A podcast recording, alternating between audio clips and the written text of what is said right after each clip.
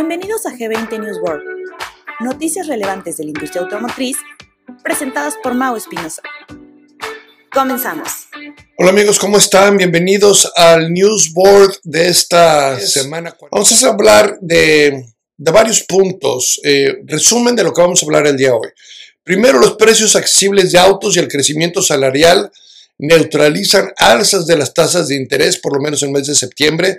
Esto se ve en México. Los compradores de autos disfrutaron de un mercado de vehículos nuevos más accesible en el mes de septiembre, a pesar del aumento de las tasas y las dificultades económicas. Esto gracias a los eh, ajustes salariales que han existido a través del año. Informe mensual de Cox Automobile, las medidas de accesibilidad mejorarán tanto en el mes como año tras año. Vamos a hablar de esto un poco a detalle descenso mensual de precios de mayoreo y la actualización de las ventas para el final de año y la primera mitad de octubre. Los primeros días de octubre vieron una disminución del 1.6% en los precios de mayoreo en los vehículos y el índice de valor de vehículos usados a la mitad del mes de, octubre, de acuerdo a Mannheim, cayó 211 puntos. Igual vamos a adentrarnos un poquito más. Ventas de vehículos eléctricos avanzan en el tercer trimestre la participación del mercado de Tesla disminuye un porcentaje importante. Las ventas de vehículos eléctricos alcanzaron las 313 mil unidades del 1 de julio al 30 de septiembre, aumentando casi un 50% desde el tercer trimestre del 2022. Stellantis y Ford, Ford despiden a 1.250 empleados después de la actualización de United Auto Workers de la UAW, Stellantis anunció planes para suspender 700 empleos en dos plantas y Ford, después de sus despidos de 550, llegó a un acuerdo con la UAW. Ford es la primera marca que llega a un acuerdo en, el, eh, en, este, en esta huelga. Veamos quién sigue. Parece que el ojo lo trae General Motors, pudiera ser que Stellantis pudiera alcanzar un acuerdo primero. Eh, yo creo que por lo menos otras dos semanas antes de enterarnos de alguna noticia de estas dos. Lo que sí es que habíamos hablado que Ford iba a ser la primera en llegar a un acuerdo y Ford fue la primera que llegó a un acuerdo. Eh, está, está complicado quién va a ser la segunda, pudieran ser las dos, quién sabe. Este, lo que sí es que no creo que vaya a darse antes de dos semanas, pero sí creo que se dé el arreglo antes de acción de gracias. Vamos a hablar de los consumidores que están evitando un mercado de autos usados por el aumento de precios, etcétera. Identificar un mejor socio en la recolección de datos para tu concesionaria, analizando últimas tendencias de los consumidores de la industria en vehículos eléctricos y en la economía mexicana en una perspectiva general. La economía mexicana está en medio de una expansión generalizada con un crecimiento esperado del 3,2% para el 2023, liderado por un sólido consumo privado e inversión, particularmente en las industrias de servicios, construcción y producción automotriz. Se espera que el crecimiento se modere en el 2024 al 2,1% y mantener una tasa política actual hasta alrededor de mediados del 2024.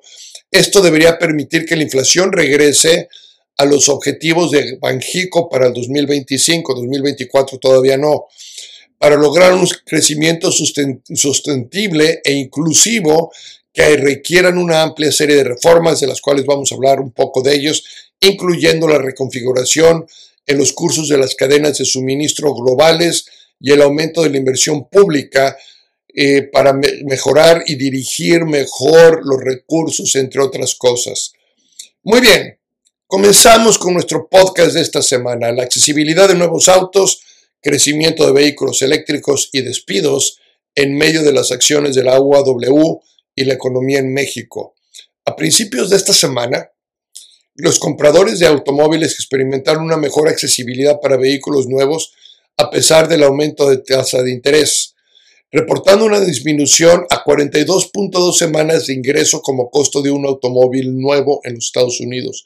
En México está cerca de las 58 semanas.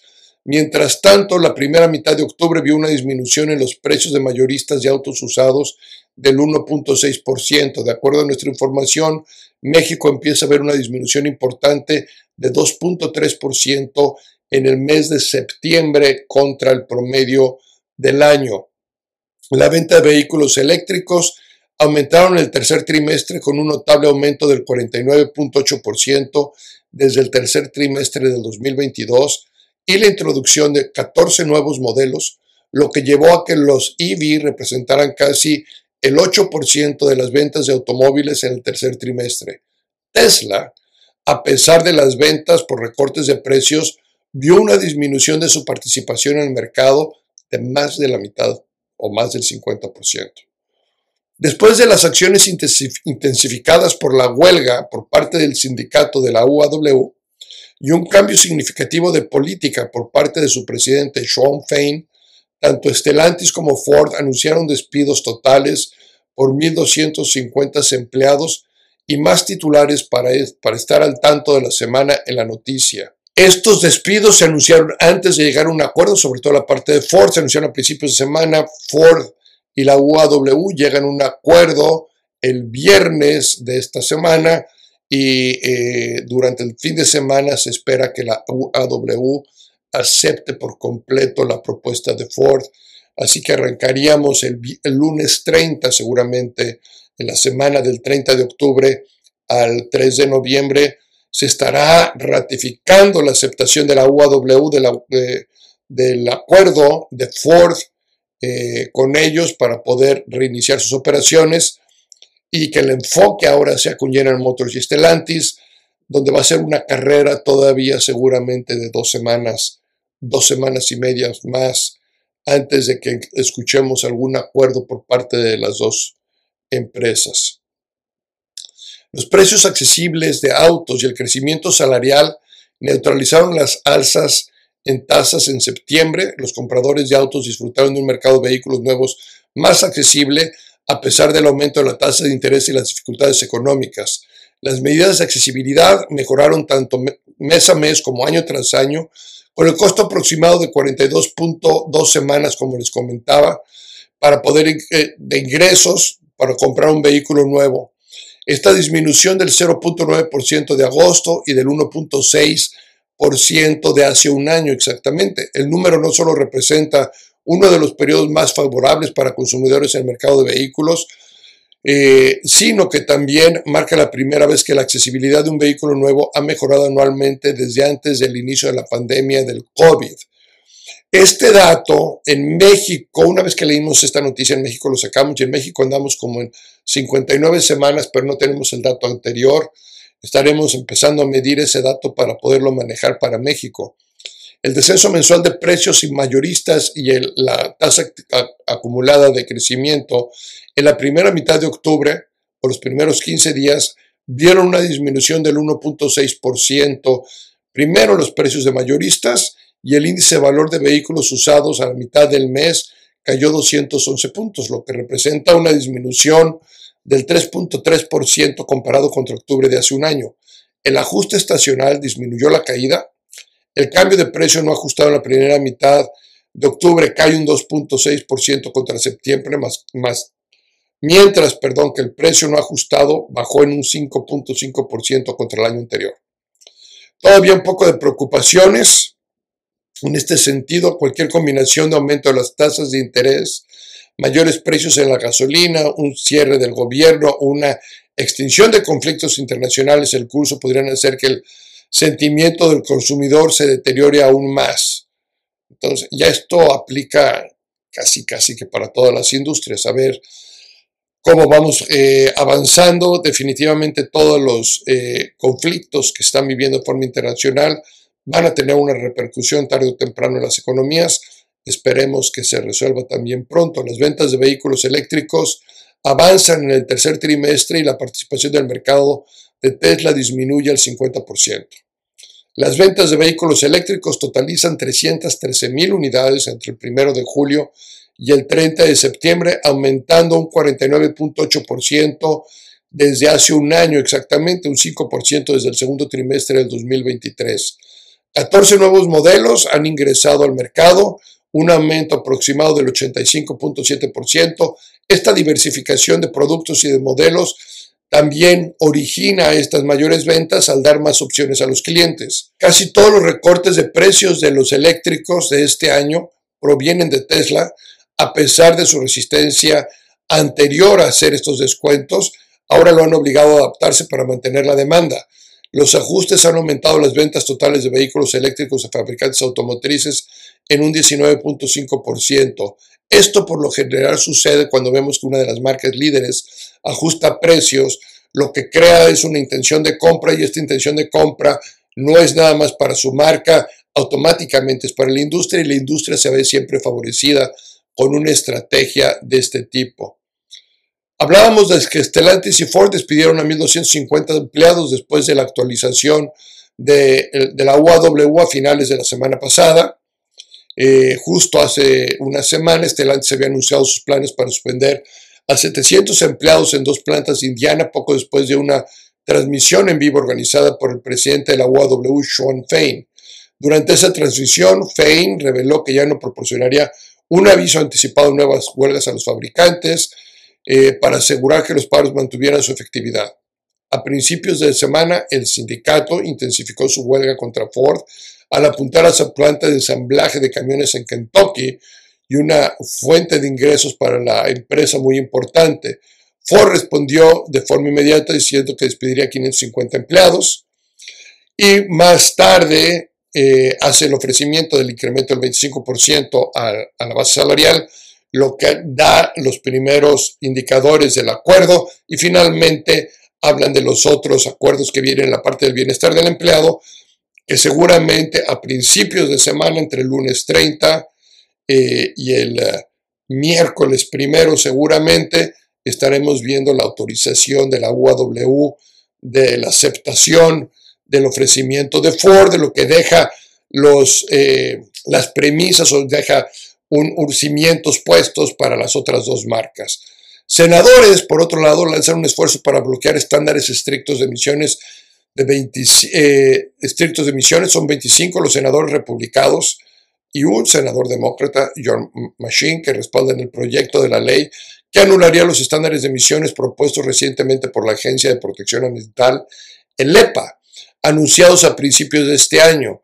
Estas regulaciones impondrían las políticas más estrictas sobre el cambio climático en la historia de los Estados Unidos.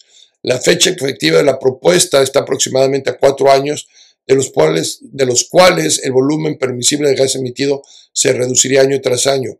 Este plan obligaría efectivamente a los fabricantes de automóviles a compensar las emisiones mediante la venta de combustible alternativo, vehículos híbridos y eléctricos o enfrentar las fuertes sanciones.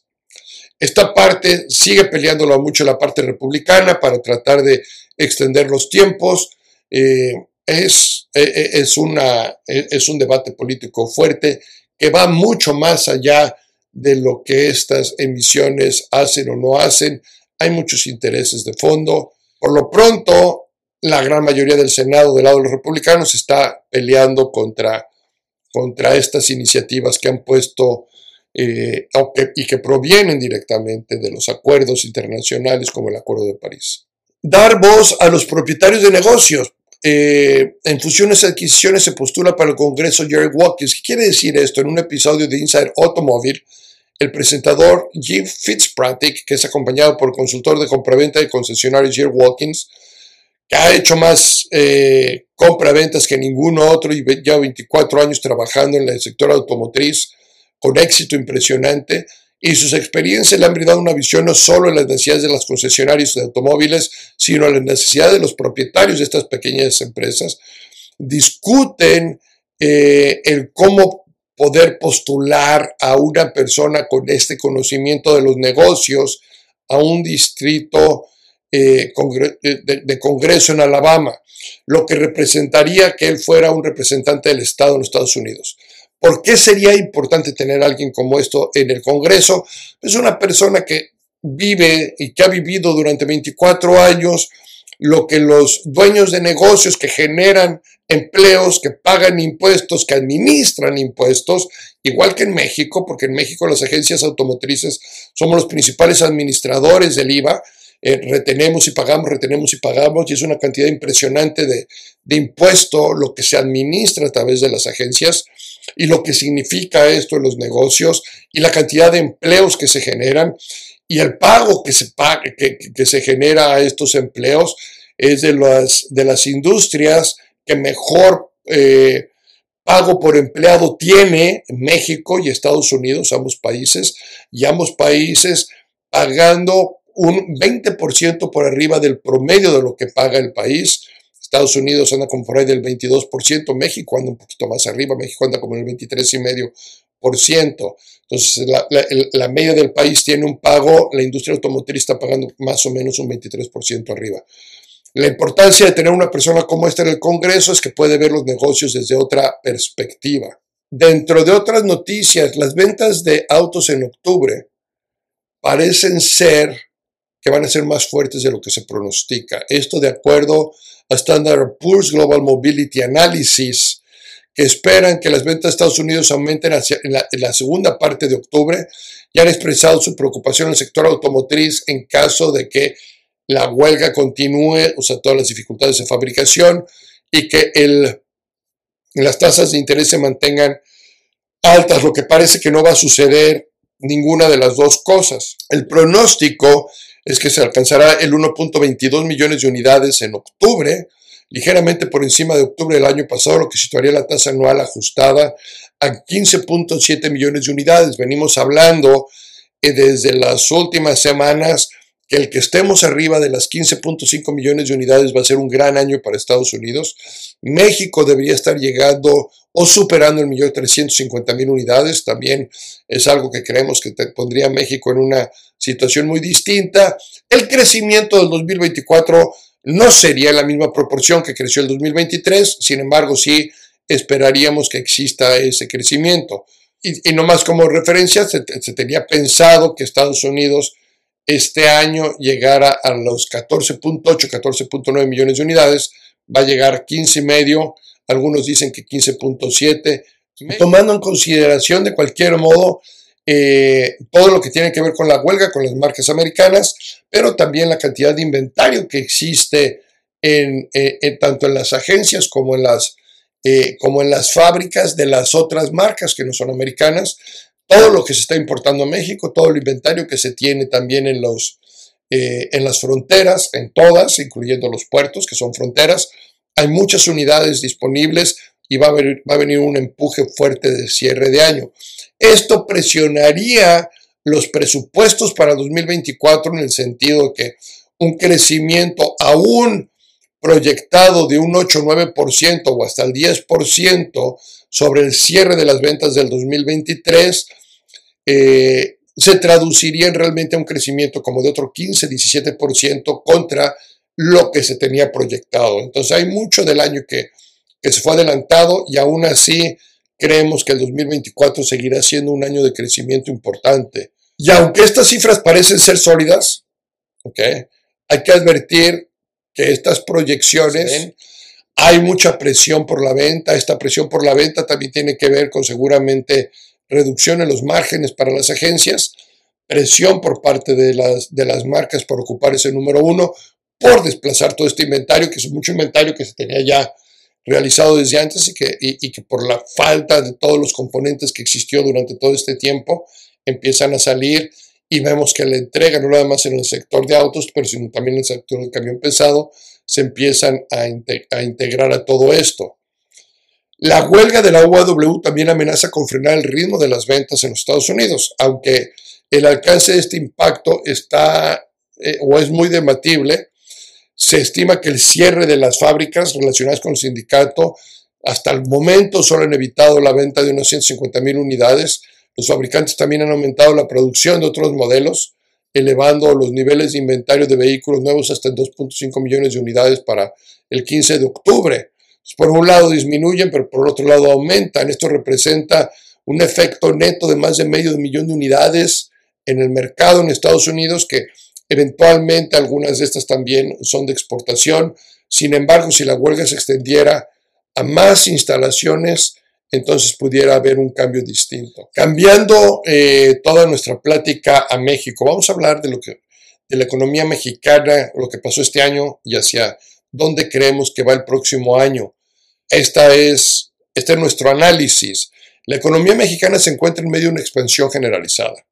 Se espera un crecimiento del 3,2% para el 2023, liderado por un sólido consumo privado e inversión privada, con una notable fortaleza en sectores de servicio, construcción y producción automotriz. Esto ha llevado a tasas de desempleo históricamente bajas y tasas de utilización de la capacidad de fabricación históricamente altas. Las autoridades han mantenido admirablemente la deuda pública bajo control, la política monetaria está correctamente enfocada en reducir la inflación, se espera que el crecimiento económico para el 24 se modere del 3,2 al 2,1 aunque la política fiscal se será más flexible para el próximo año, amplificando su prociclicidad. van a ser más cíclicos. Su impacto en el crecimiento se verá limitado por restricciones de capacidad vinculantes y a continuación de una política monetaria restrictiva y un crecimiento más lento de los Estados Unidos. Mantener la tasa actual hasta alrededor del mediados del 2024 debería permitir que la inflación regrese a objetivos de Banjico establecidos para 2025. Aguas, lo que va a pasar el 2024 nos dice hacia dónde iría el 2025 y la parte importante aquí es mantener esas tasas para que la meta de Banjico del 2025 se cumpla. Los riesgos para las perspectivas de crecimiento están equilibradas en general. Un crecimiento en Estados Unidos más fuerte de lo esperado o un multiplicador fiscal más grande podrían impulsar el crecimiento de México. No creo que el multiplicador fiscal se dé a menos que eh, haya un cambio dramático en la forma de gobernar el país. Sin embargo, un aumento en la aversión global al riesgo, un mayor camino para las tasas de interés en las economías avanzadas o retraso en la implementación de proyectos clave en la infraestructura de México pesarían sobre la producción y los riesgos para la inflación se, se considerarían un poquito más a la alza, asegurar un crecimiento sostenible e inclusivo en un entorno global complejo requerirá una amplia serie de reformas.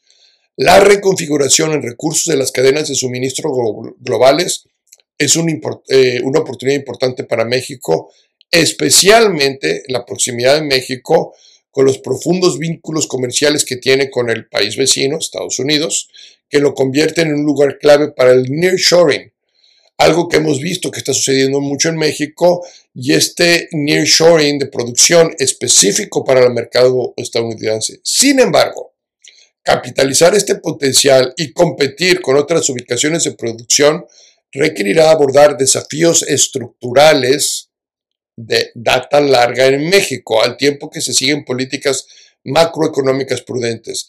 Esto requerirá una inversión pública más alta y mejor dirigida a una mejor gobernanza, aumentar el acceso a fuentes de financiamiento nacionales, aumentar la participación de la, eh, tanto de mujeres como diversidad en la fuerza laboral y cambiar el consumo hacia fuentes de energía más limpia. En cuanto a política fiscal, el resultado esperado en el 2023 ampliaría el historial de las autoridades en el cumplimiento de sus objetivos fiscales. Se proyecta que el déficit general será del 3,9% del PIB para el año y un aumento del 0.5% del PIB en el balance primario estructural. El bajo rendimiento de los ingresos se está compensando solo parcialmente con límites en el gasto del capital. A pesar del aumento del déficit fiscal, se espera que la deuda bruta, deuda bruta del sector público siga disminuyendo para finales del 2023 y se proyecta que sea sostenible con una alta probabilidad a mediano plazo. El camino fiscal planificado para 2024 es excesivamente procíclico. Las presiones presupuestarias de ingresos más bajos se ven agravadas por un aumento específico en el gasto corriente, es decir, salarios, pensiones y gastos sociales, y en un mayor gasto frontal para complementar proyectos de inversión emblemáticos. Se espera un aumento del déficit del, del 5,4% del PIB y un impulso fiscal del 2,4% del PIB. Esto estimulará la demanda de un aumento que la economía está operando por encima de su potencial y la inflación aún no ha regresado al objetivo del Banco Central. Esto probablemente llevará a un camino más alto para las tasas de interés, pero al mismo tiempo una moneda más fuerte, una mayor relación entre deuda y PIB y una disminución más lenta de la inflación de lo que sería en otro caso. Al final, esta postura fiscal es más restrictiva y va a ser más consistente con los esfuerzos que está buscando Banjico para que su inflación regrese al objetivo en el 2025, no en el 2024, en el 2025. El claro registro del apoyo a Pemex en el presupuesto de 2024, tanto en exenciones fiscales como en transferencias directas, de una forma es un paso positivo, el cambio en la presentación aumenta la transparencia y ayudará a facilitar una discusión sobre las compensaciones entre dirigir recursos públicos a Pemex en lugar de otras prioridades presupuestarias. El apoyo presupuestario continuo para Pemex debería condicionarse a planes creíbles para mejorar la viabilidad comercial de Pemex. Esto es lo que está sucediendo. La próxima administración enfrentará decisiones drásticas para adherirse al camino fiscal a un mediano plazo previsto. Se pronostica una gran consolidación para 2025, que ejercerá una carga significativa sobre el crecimiento, revirtiendo e impulsando todo lo que se espera en 2024, cumplir con objetivos requeridos en medidas fiscales sustanciales alrededor del 2,5% del PIB y en su mayoría relacionadas con los aumentos de ingresos no petroleros que están significativamente por debajo de los ingresos que genera la OSD y América Latina. Estos pueden incluir eliminar la tasa cero del IVA, racionalizar exenciones, sobre todo racionalizar las exenciones que existen, ampliar el impuesto sobre la renta personal. Este es un dato que dependiendo de qué sector del gobierno gane las próximas elecciones, se dará o no se dará. Una, una parte lo apoya, la otra parte no lo apoya. Hay que ponerlo, eh, no sabemos cuál de los vamos a dar, al mismo que el aumentar los impuestos a la propiedad. Igual, una parte del gobierno apoya este aumento del gobierno y otra no. Entonces tenemos dos que le apoyan un lado, dependiendo de los que ganen de un lado, y hay otras dos que tienen que ver con los que ganen del otro lado. Es muy clara la eh, división que existe en estas opiniones en las dos carreras políticas que existen para dirigir al país. El marco fiscal a mediano plazo debería ser más sólido y fortalecido en la credibilidad política y fiscal. Esto es importante independientemente de quién quede y garantizar una mayor coherencia en la combinación de políticas. Los cambios deberían eh, incorporar un marco de presupuesto de mediano plazo que sea creíble, no de más de un año, sino de mediano plazo. La creación de un espacio fiscal adicional para una política de mayor, de mayor eh, aceptación en esta parte cíclica, es decir, una contracíclica del futuro. Cláusulas de escape más claras, limitadas a las, a las circunstancias exponenciales y específicas. Anclar la política como un camino descendente para la deuda PIB, lo que es la relación deuda-PIB, que realmente exista una política donde vaya disminuyendo esto, no importa quién quede, y la mejorar de la, la, capacidad del pronóstico fiscal. Un marco fiscal de este tipo institucionalizaría el compromiso de larga data del gobierno con la responsabilidad fiscal. En política monetaria, la postura proactiva de Banjico definitivamente ha sido fundamental para contrarrestar las presiones inflacionarias, las sucesivas altas en la tasa de la política y la orientación adelantada mejorada ha mantenido ancladas las expectativas de inflación a largo plazo ya ha llevado a una reversión del repunte de la inflación. Sin embargo, la inflación aún no está en un camino duradero a la baja. En particular, la inflación en servicios ha resultado persistente, posiblemente reflejando un retraso en la transmisión de las, de las presiones de los costos. El presupuesto expansivo para 2024, que incluye un aumento frontal en el gasto, representa un desafío adicional a corto plazo para las perspectivas inflacionarias. Como tal, la política monetaria debería seguir siendo restrictiva hasta que los indicadores de inflación se dirijan de manera decisiva hacia el objetivo que tiene Banjico o el Banco Central basado en las perspectivas macroeconómicas actuales. Es posible, es posible que esto requiera posponer una reducción de la, de la tasa hasta mediados del 2024. Entonces sí esperamos mantener una tasa de interés alta por lo menos el primer cuatrimestre completo a partir de mayo empezaríamos a, a poder cambiar de opinión dependiendo de lo que pase entre enero y abril. Después de un periodo de cambio significativo en la política monetaria y las prácticas de México, hay margen para que Banjico realice una revisión estratégica interna de sus operaciones y comunicaciones. El mandato legal de México, de Banjico, perdón, con respecto al efectivo de la inflación ha servido bien a México hasta ahora, se ven, se ven bien los resultados. Con el tiempo, Banjico ha mejorado sus prácticas de comunicación, incluyendo más recientemente y proporcionando tanto pronósticos de inflación como orientación cualitativa. En este contexto, sería productivo evaluar el impacto de estas innovaciones, sacando las lecciones experiencias en otros países y surgiendo posibilidades de cambios futuros en los procesos, en las tomas de decisiones. El que se genere este tipo de información ayuda en toma de decisiones, tanto en inversión interna como inversión externa, mantener los dineros en México, como no mantener los dineros en México. Algo que hemos visto que ha funcionado este año, los dineros se han mantenido en México, el dinero no ha salido de México eh, y las autoridades siguen comprometidas en confiar en la flexibilidad del tipo de cambio para facilitar el ajuste a los choques externos y domésticos. El marco integral de las políticas del Fondo Monetario Internacional no identifica fricciones materiales que justifiquen intervenciones regulares en el mercado cambiario en México. Esto es clave. Esto es excelente. Mercados de divisas profundos y líquidos, así como desajustes de divisas limitados en los balances nacionales, abogan por limitar las intervenciones en divisas a casos en los que exista una clara interrupción de los funcionamientos adecuados del mercado de divisas. La tasa, de, la tasa eh, interna debería, perdón, la tasa de interés debería seguir siendo el instrumento principal para anclar las expectativas de inflación y mantener la inflación el objetivo de Banjico por debajo del 3% para el 2025 una vez más.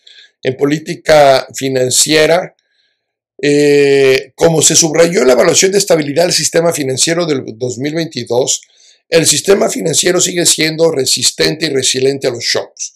Los ratios de capital son sólidos y las pruebas de estrés de Banjico muestran que los niveles de capital seguirán estando por encima de los mínimos regulatorios, incluso de los escenarios más severos a la baja. Esta resistencia sistemática se demostró a principios de este año cuando surgieron tensiones en los sistemas financieros de algunas economías avanzadas. Las instituciones financieras mexicanas estuvieron bien protegidas de todos estos efectos secundarios a pesar de una breve venta de acciones de los bancos nacionales. Especialmente, el sistema no experimentó salidas significativas de depósitos. Si bien había, había, eh, habían existido las tensiones en algunas instituciones financieras, es poco probable que el sector represente riesgos sistemáticos, dado su tamaño relativamente pequeño, los que hicieron, ¿no? Las autoridades han logrado eh, avances importantes en la implementación de recomendaciones del FSAP y las autoridades están revisando su caja de herramientas macroprudenciales. Banjico y el regulador eh, bancario de valores, la CNBB, junto con otras autoridades financieras mexicanas, están actualizando su capacidad de monitorear y responder a los ciberataques Banjico también ha introducido medidas para expandir su marco de pruebas de estrés de liquidez, lo que ha generado mucha confianza a nivel internacional y hace que se mantenga como uno de los eh, bancos centrales más sólidos del mundo, sin lugar a dudas. En cuanto a reformas estructurales, para empezar a cerrar nuestro podcast, para lograr un crecimiento más inclusive y sostenible, se requerirán reformas ambiciosas en México, seguramente. El crecimiento per cápita en México tiene que seguir dándose. Estamos muy rezagados con respecto a los pares y este crecimiento va a tener que impactar de forma inicial tanto en el sector público como en el sector privado. ¿Por qué va a tener que impactar? Porque va a tener que haber aumentos en los ingresos personales que se dan a través de las nóminas y los pagos que se están generando. Si bien es cierto, hemos aumentado en la medida en que los ingresos per cápita aumente, también se dará una, eh, un crecimiento importante en el país. Eh, medidas recientes por parte de empresas estadounidenses para diversificar las cadenas de suministro han llevado a un aumento en la adquisición de insumos desde México. Sin embargo, asegurar las ganancias, potenciales de las redes que existen y la proximidad con Estados Unidos requerirán de un conjunto revitalizado de todas las reformas que estamos viendo que están pasando, que con la entrada de todas estas empresas de nearshoring, Hemos visto cómo ese ingreso ha subido, cómo la oferta salarial sube. Empezamos a ver en muchos negocios que existe una escasez de talento fuerte, que es la retórica que hay, hay una escasez de talento, no más bien, más bien, más allá de existir una escasez de talento, había sueldos bajos. Y con la llegada de otras empresas que están empezando a ofrecer sueldos más altos en todos los niveles, esto va a hacer que se generen eh, muchos ajustes del ingreso per cápita, algunos si ustedes quieren y les gusta verlo así, apoyado por el gobierno, a otros que no les gusta verlo así, apoyados por la industria privada. No me importa cómo lo veas. De uno o del otro. Al final el ajuste se está dando. Y este ajuste de mejor ingreso per cápita, que hace que el país crezca, hace que la economía eh, dé vuelta, que el cliente empiece a comprar más y que esto lo veamos reflejado en cada una de nuestras industrias. En la nuestra, que es la industria automotriz, esperemos que el dato que tenemos actual, que es de 58 semanas de ingreso para comprar un vehículo y la fórmula es muy sencilla. Tú sacas el ingreso promedio del país, aplicas una tasa entre el 15 y el 22% de lo que sería dirigido al vehículo, sacas tú el valor de un vehículo y haces la división y te va a salir el número de semanas. Eh, en Estados Unidos ha bajado, eh, eh, se logró un nivel histórico en las 42.2 semanas. Este nivel histórico se da no necesariamente por un ajuste en los precios de los vehículos, que sí han bajado ligeramente, pero más bien por un ajuste en la parte salarial. En México esperamos que este ajuste en la parte salarial también se ve, porque entre la medida en que se dé este ajuste en la parte salarial, aún, ojo, eh, aún cuando ha cambiado el portafolio de productos, seguimos estando en un nivel de accesibilidad todavía importante que hay que seguirlo midiendo. Muchas gracias, seguiremos hablando y empezar a hablar un poco más de premisas de presupuesto, de cierres de presupuesto, eh, de consejos para presupuestar tanto gastos como ingresos, como órdenes de reparación, comunidades, productividades por departamento. Lo empezaremos a hablar a partir del próximo podcast la próxima semana. Que tengan una excelente semana. Muchas gracias por escucharme. Hasta la próxima. No te pierdas el próximo episodio de G20 Network todos los lunes.